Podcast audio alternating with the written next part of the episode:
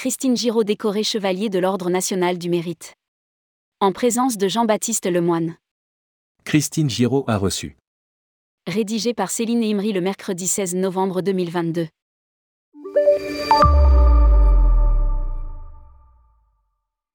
Christine Giraud a été élevée en qualité de chevalier de l'Ordre national du mérite par le sénateur et ex-ministre du Tourisme Jean-Baptiste Lemoine. Christine Giraud est présidente de l'Association Femmes du Tourisme et occupait le poste de directrice des ventes réseau chez Avis. Une cérémonie organisée mardi 15 novembre au Sénat réunissait familles et amis du secteur du tourisme.